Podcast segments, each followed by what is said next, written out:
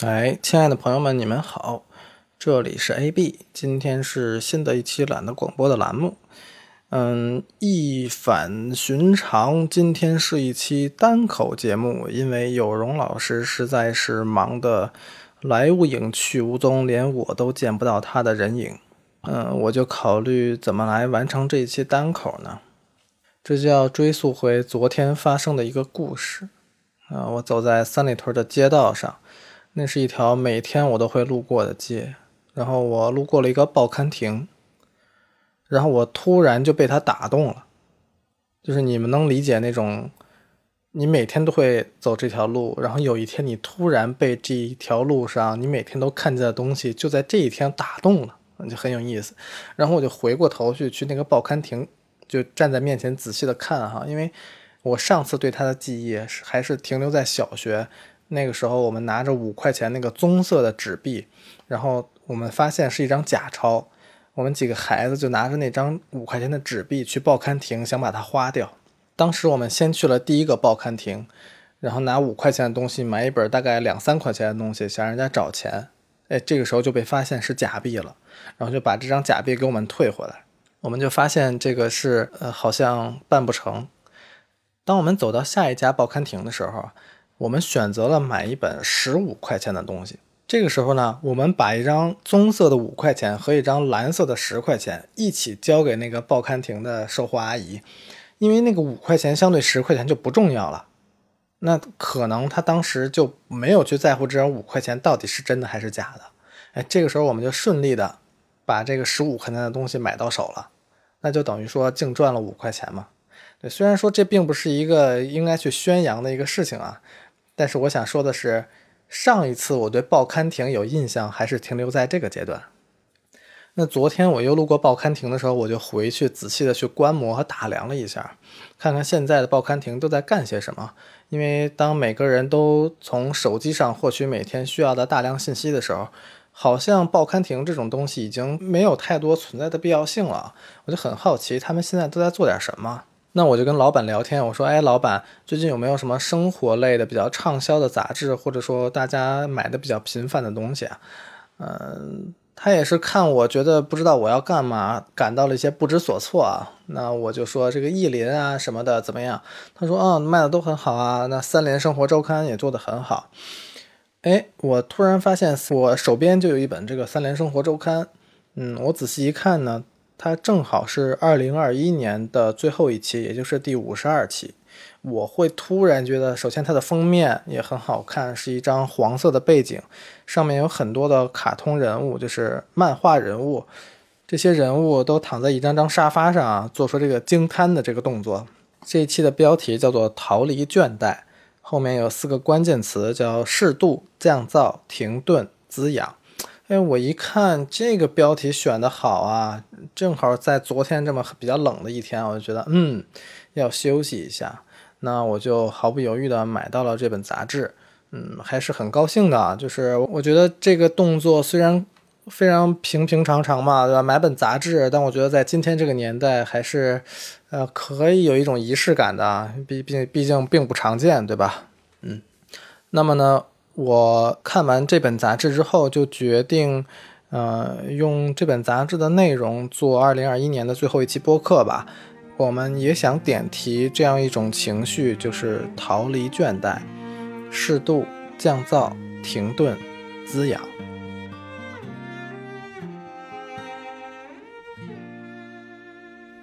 氛围仿佛格外萧索，疫情已经持续了两年。每个人的工作和生活可能都面临着随时被打断的风险。随着疫情影响，一些行业处于收缩状态。除此之外，房地产、教育辅导、影视，甚至是互联网大厂，他们从前提供了令人艳羡的工作，现在却传出资金紧张、亏损和裁员的消息。就连每年年底的购物狂欢，今年都静悄悄的。微博热搜滚动着很多你根本不知道在说什么的热词，点进去发现是在播综艺和电视剧，感觉节目宣传已经挖空心思了，可你也没有去了解一下的愿望，没有现象级的娱乐，这些年来贬值最多的不是货币，而是你的努力。经济学家管清友的这句话戳中了很多人的心。过去努力就能看到回报，现在每个人都上了高速向前的列车，all in 像战鼓一样，让人们热血沸腾地去转化生产力，却行业增长倦怠，工作倦怠，生活抬不起劲头。管清友说：“我们现在进入到了一种低水平内卷。”高水平倦怠的阶段，低水平内卷指的是我们的人均收入、经济发展程度跟富裕国家还有一定的差距，内卷到身心俱疲，却达到了一个很高的程度。今年的年度生活方式，我们想讨论一下，即便如此，还有哪些方法能让自己过得好？兴奋剂社会，倦怠。我们最直接想到的原因是过劳，工厂里十二小时工作制，互联网公司九九六，在很长时间里是习以为常的现象。逃离倦怠，光靠取消加班就能做到吗？现实没那么简单。比如，加班最受关注的互联网公司陆续取消了九九六大小周，可我们看到了因为取消加班薪资减少的抱怨。因为要完成项目任务，自愿加班的报道，以及真心的工作狂确实存在。中国人力资源开发研究会副会长、适度劳动分会会长杨和清说：“过劳其实有三种形态：强制型的绝对被动，出于兴趣原因的绝对主动，还有一种灰色地带，来自于工作和环境的挤压。”比如不拼命工作，没有办法在职场上发展；比如周围都在拼命工作，给人以压力。特别是当今职场，很多工作形态决定了业绩难以用固定标准衡量。职场人如果想做得更好、更有竞争力，背后要付出更多的工作时间、更大的工作强度、超负荷的工作量。过劳在当代吊诡的地方在于。很多时候呈现出一种自愿或者半自愿的状态。自我提升，如何获得内驱力，是现在最受职场人欢迎的话题。德国哲学家韩炳哲在《倦怠社会》里把这种现象称为“功绩社会”。在他看来，我们曾经很熟悉的生产制社会是一种规训社会，充斥着禁令、戒律和法规。而功绩社会是一种具有积极属性的社会，充斥着“是的，我们可以办到”。它是一种兴奋剂社会，人们过度积极、过度活跃，片刻停不下来。功绩主体不受外力强迫工作，它是自身的主人和统治者，自己剥削自己，在自我实现的过程中精疲力尽。造成这样的转变，是因为现代社会对效率的崇拜。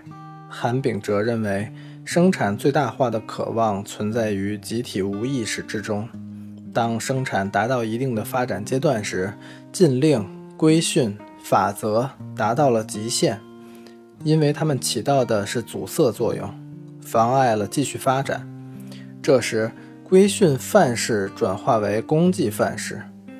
因为自我驱动更有效率、更多产。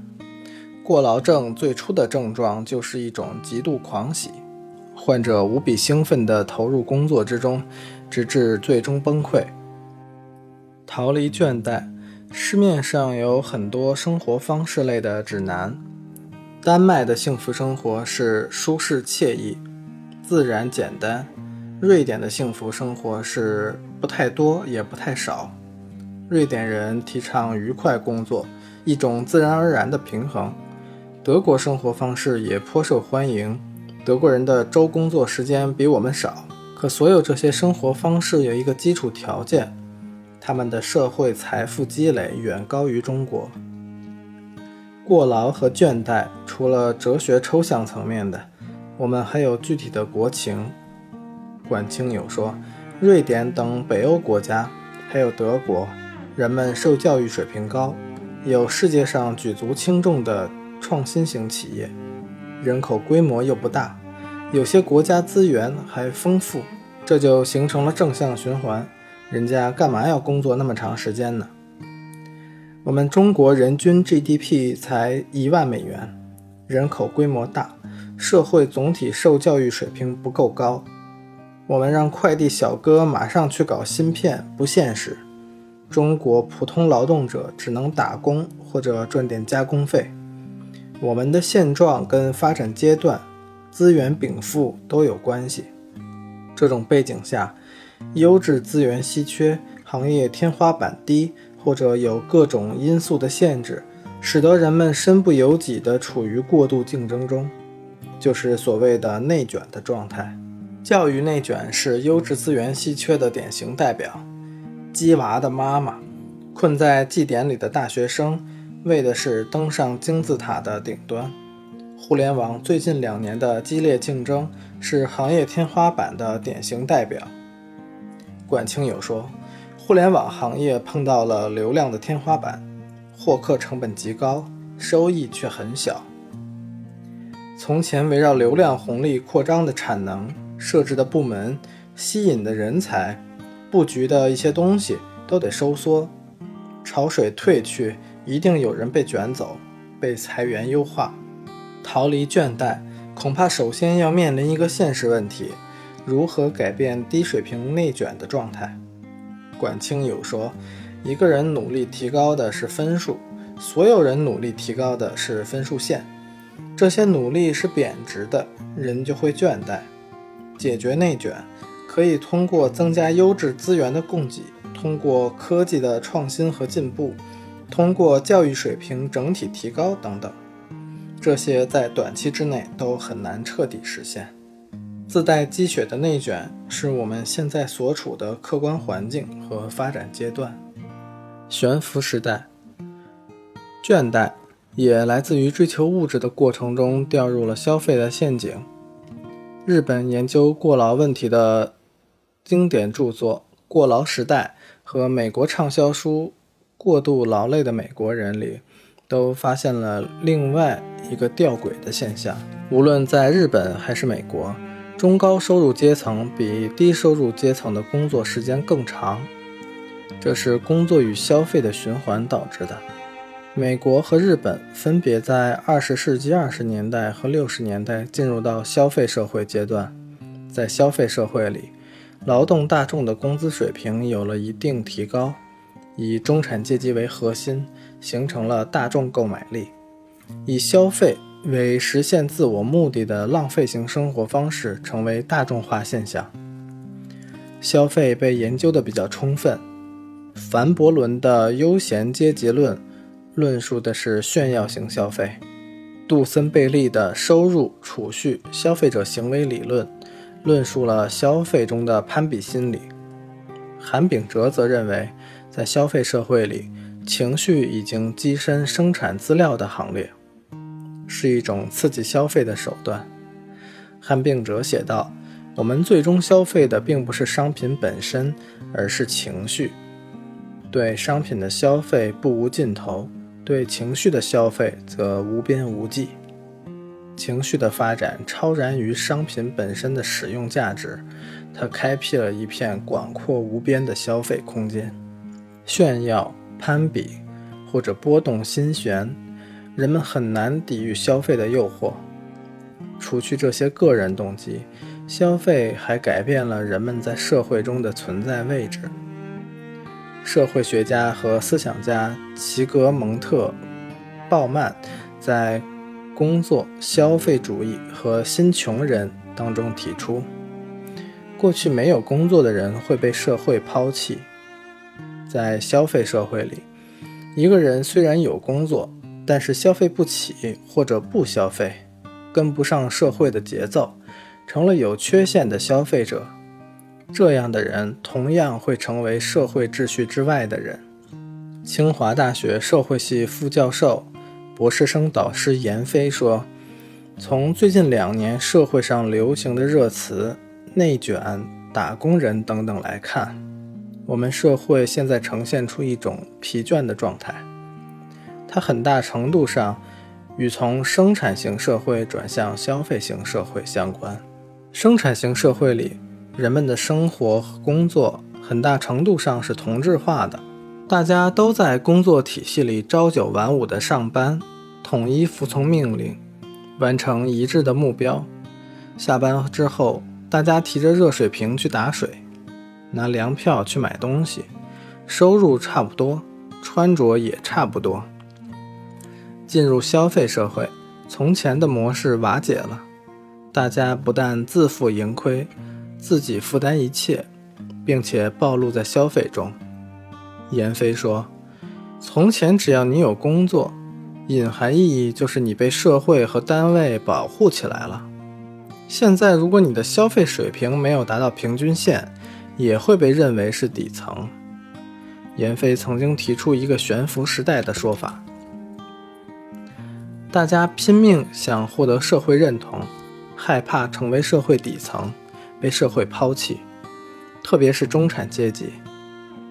消费社会不断宣扬一种中产标配的生活：上面有四个老人，下面有三个孩子，有房有车有旅行，还要带孩子去上补习班，一家人其乐融融。为了追求标配，所有人都像打了鸡血一样，在规定时间完成规定动作。整个人生就像是登上一列飞速往前的列车，因为追求的太积极，人生列车像磁悬浮一样慢慢浮在半空中，没有了根基。立志做一个合格的消费者，可能要付出巨大的精力。一天二十四小时，它是工时的上限。炫耀性的消费没有止境，攀比性的消费没有止境。情绪价值的消费没有止境，消费升级，合格消费者的标准也在不断提升。在中国，我们虽然进入消费社会的时间晚于发达国家，但赶上了智能手机的发展。它和社交媒体作为消费基础设施极其发达。闫飞说：“从生产社会转到消费社会，人们越来越崇拜财富，崇拜有钱人。”崇拜那种可以挑选生活、毫不费力改变自己生活形态的人生。真实情况里，能做到这样的人是非常少的。但是，现在短视频平台上很多炫耀消费的自拍内容，他们给人一种幻觉：我也可以获得类似的一种生活方式。大家不想处于消费鄙视链底端，而去追求标配。不想在同辈压力面前被比下去，而去攀比，追求之路上要付出很多。消费是无穷无尽的，求而不得的时候，就会觉得非常疲倦，逃离倦怠。倦怠的物理性原因是过劳，极端就是过劳死。杨和清说，有法医研究过心脏和过劳程度的关系，普通人的心脏都在四百克以内。但是对过劳死的人进行解剖，发现心脏克重都超过了四百克。为了排除偶然性，研究人员还拿小白鼠做了实验。一组小白鼠放在水里不停地游泳，很快就过劳死了。一组游泳一段时间再休息一段时间，另外一组是正常的小白鼠。最后发现，过劳死的小白鼠心脏确实比正常小白鼠大。那些游一段休息一段的小白鼠，心脏跟正常的差不多。这说明，为了身体健康，劳动是需要休息的。过劳到什么程度会影响寿命？医学上还没有明确的研究结果，这就导致它不是确定的因果关系。杨和清说：“如果让人直接钻进马路上的车底下，谁都知道后果，不会这样做。”过劳的后果是模糊的，于是人们总有各种理由继续干下去。写《过劳时代》的森冈孝二教授就是因为严重过劳，心脏病发作离世。杨和清跟他有工作往来，他说我们一起开会，他说要发东西给我，我早上查邮箱，发现他是在凌晨三四点钟发给我的。然后我们八点钟就要开会了，他就睡了三四个小时。杨和清曾在日本留学，日本过劳举世闻名，跟中国不同的是，日本是高水平内卷、高水平倦怠。日本非常焦虑，往上有更发达的老牌资本主义国家，往下有中国、印度等发展中国家奋起直追。他们资源有限，只有人力资源，过劳文化就很盛行。杨和清说，倦怠的精神性原因可能是抑郁、焦虑或者压力过大。韩炳哲认为，陷入过度积极的新型人类不再能够继续工作时，抑郁症就在这一刻爆发了。它首先是一种对工作能够的倦怠感。只有在一种相信一切皆有可能的社会中，才有抑郁症病人发出哀叹：“没有什么是可能的。”哲学家的抽象概括依旧能从具体现实中找到对应。在心理学上，人们被诊断为抑郁症之前的几个月到几年之间，身体其实发出过预警信号。这些前驱症状包括注意力不集中、过度担心。烦躁易怒、疲惫、无意义感等等。暂停实验室是一个在线帮助人们锻炼情绪调节能力的项目。通过对过去两年参与行动营用户的调研，觉察到前驱信号的人里，百分之六十九点四因为职场和个人发展原因，百分之四十四点一因为金钱和个人财务状况。百分之三十四点九，因为工作繁忙、强度大或者有挑战性，这些是多重压力原理排在最前列的因素。为了身心健康，我们也得过一种逃离倦怠的生活。它不能是就此躺平，躺平依旧要面对客观现实。无论个人还是社会，都需要足够的物质积累，所以可能造成更大的忧虑。杨和清说：“我们是一个追赶超型国家，中国人都是很勤奋的。改革开放以来的成就也是勤奋工作的结果。我们研究适度劳动，是完全赞成和鼓励努力工作、努力学习的。同时，我们反对常态化的严重过劳。我们还没有到发达国家的阶段。”杨和清说：“从我所在的劳动研究领域来讲。”就业问题、收入问题、社会保障问题的研究者比过劳问题的研究者多，因为前面这些是中国现在最迫切要解决的、最受关注的问题。内卷和消费主义可能也是很长一段时间里的客观存在。逃离倦怠，首先得接纳这个现实。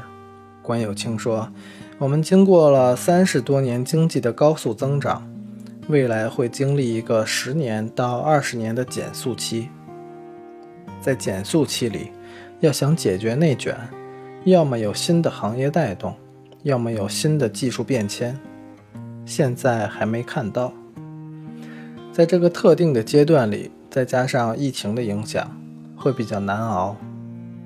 说实话，这时候大家坦然接受现状，心态放平，可能状态也不错。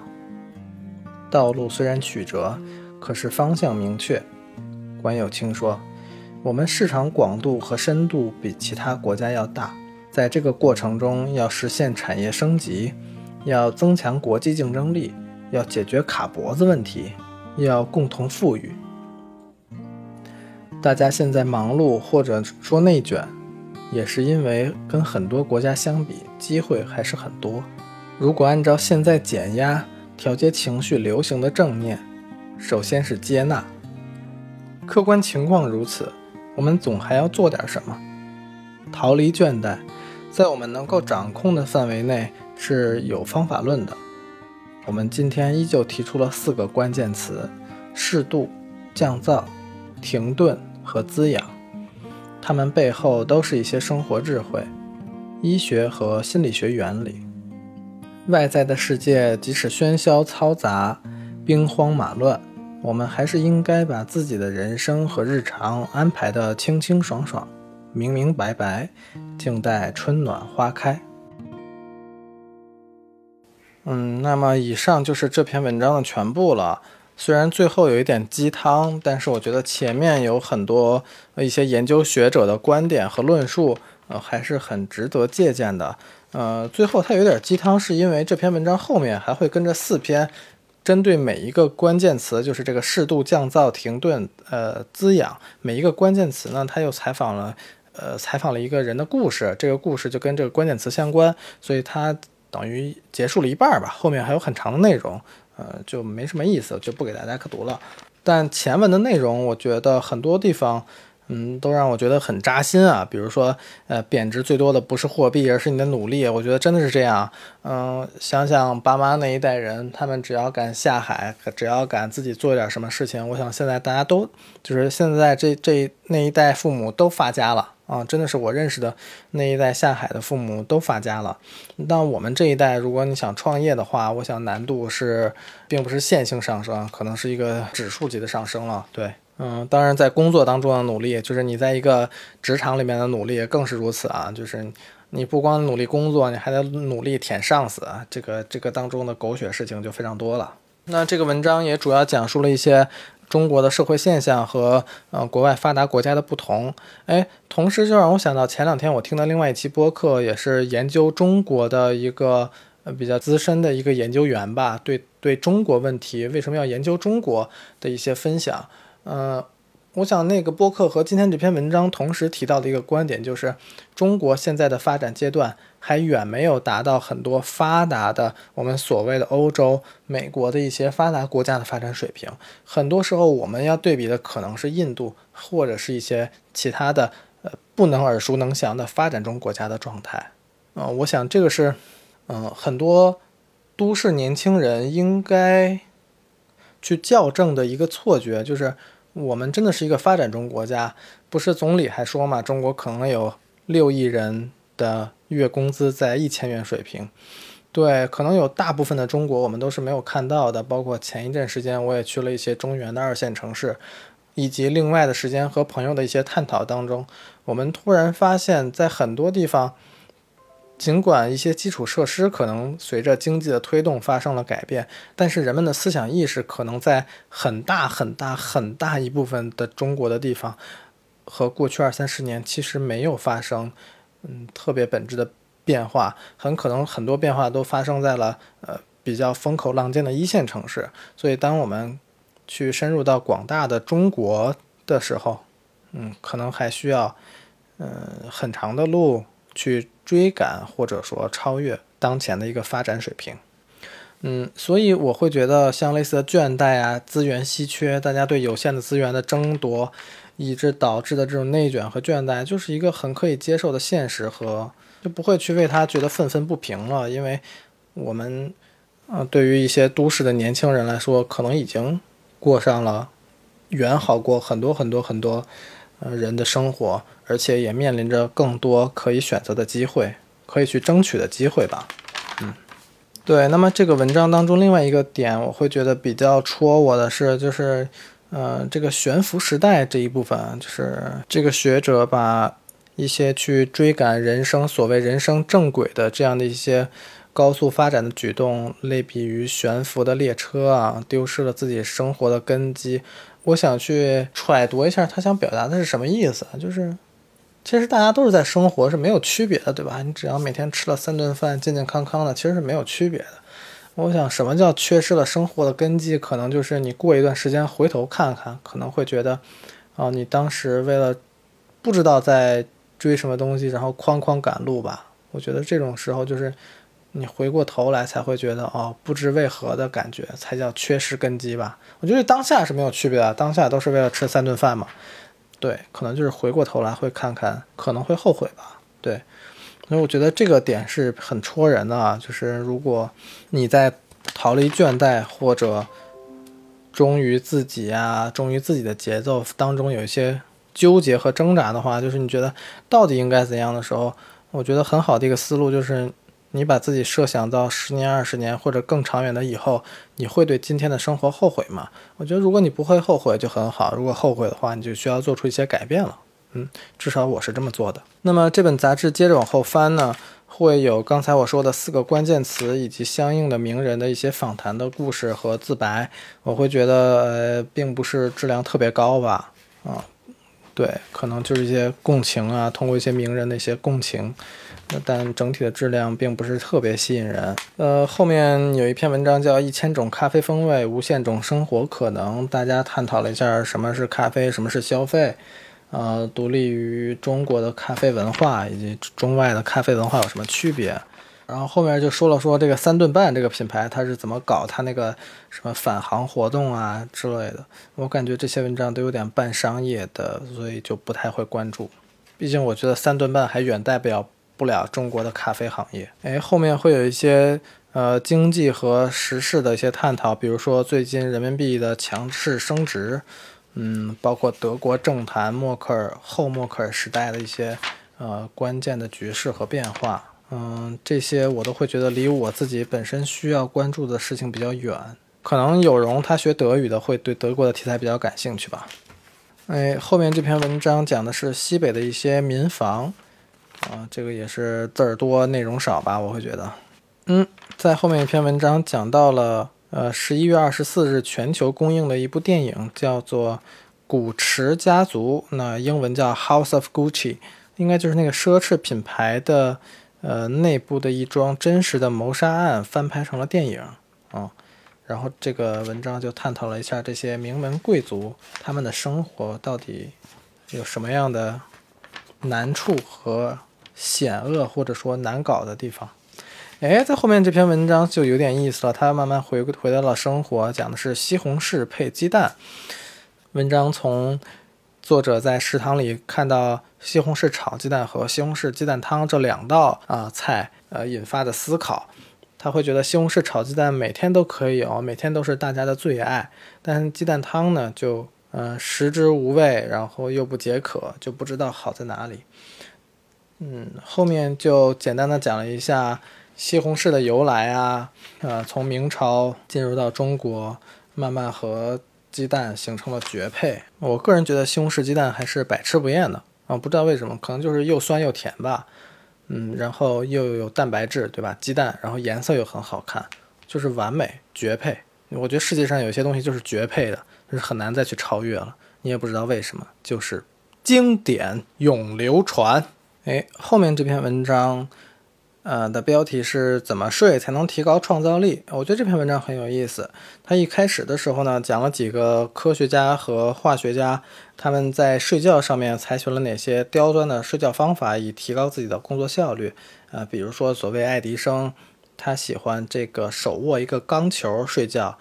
因为这个快睡着的时候，这个钢球落在地上的声音非常响，会把他吵醒。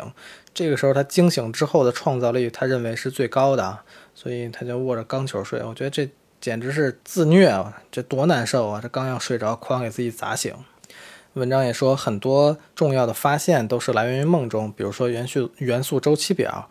比如说苯分子的环形结构，可能都是化学家在睡觉的某一个阶段迸发出来的。其实我也有类似的经验，比如说最近在思考一些我这个要做的事情的时候，真的是做梦的时候有那种玩游戏的感觉，在一个游戏的场景里，你你想做的这个事情被铺展开来，然后有各种的策略，因为打游戏嘛，边界是很大的，比如说己方。呃，代表不同颜色的势力互相打斗，最后形成了一个赢家。然后你临近要醒的时候，你会发现这是一个 brilliant idea，非常想把它记住，就会发现啊，记住了，但是记住很多细节还是丢失了。嗯，不过还是确实会有一些白天想不到的东西的。对，那这篇文章后面呢，相对呃严谨的举例了一个关于睡觉的测试，就是证明一下。这个浅度睡眠期可能是和创造力更高是相关的。那文章说为什么是这样呢？因为创造力可能是控制和失控的结合体，就是天马行空嘛，它肯定是需要发散性的思维、失控的思维才能想到的。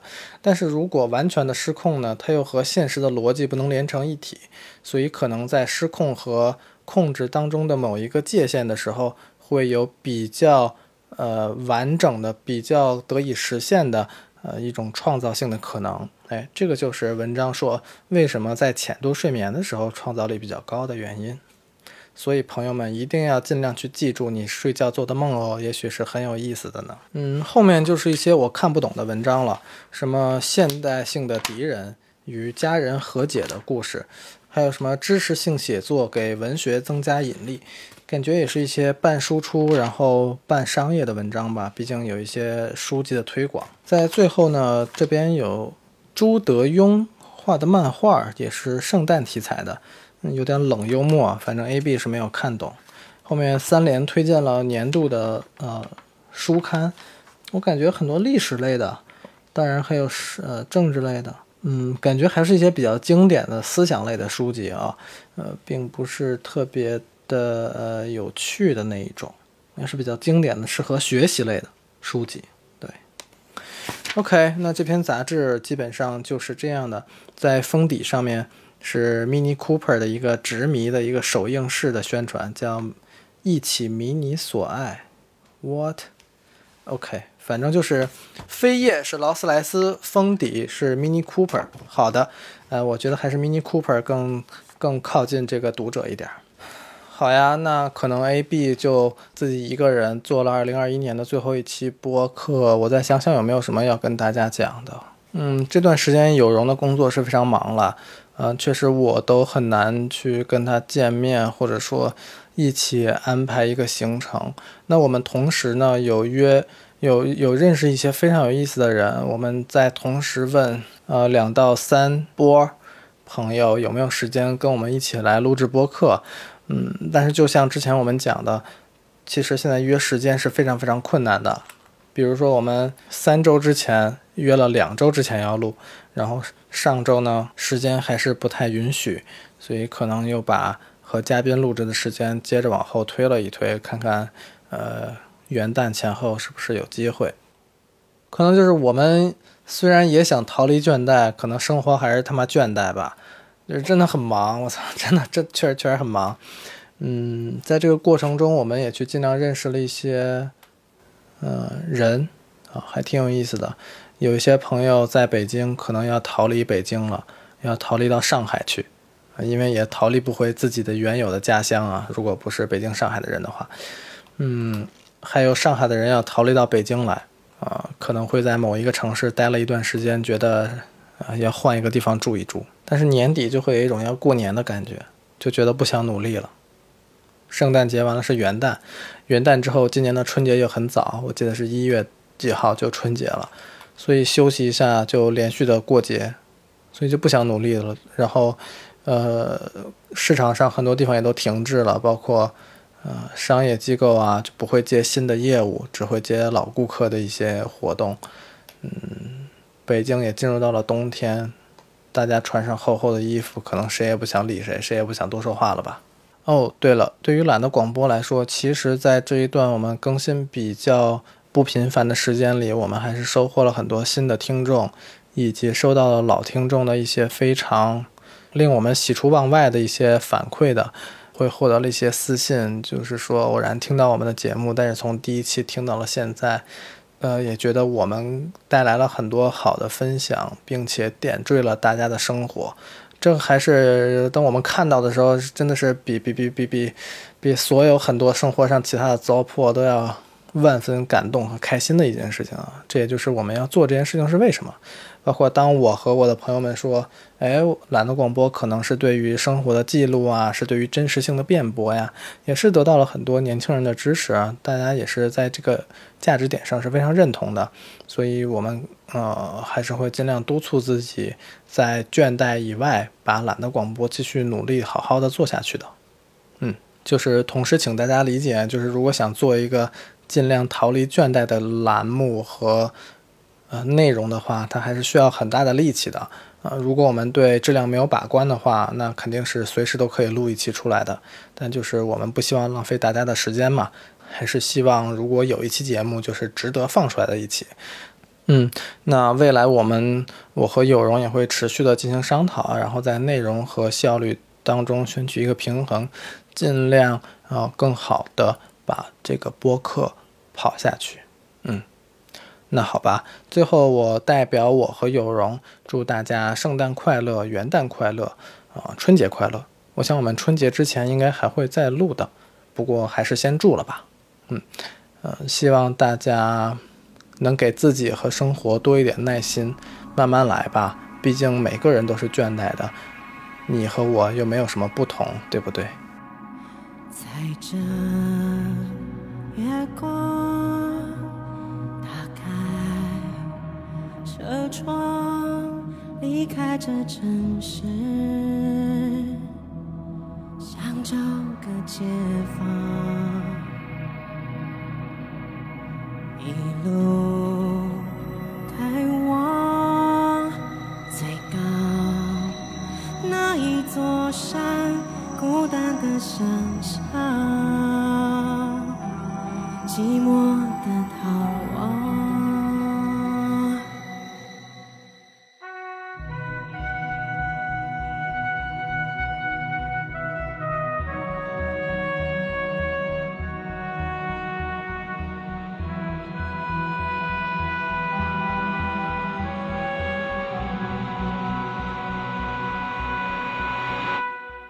我像是偶尔难免沮丧，想离开，想躲起来，心里的期待。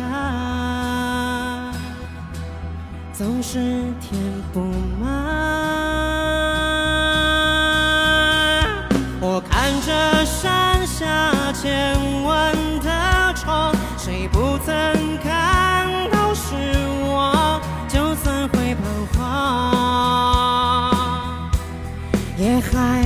去闯。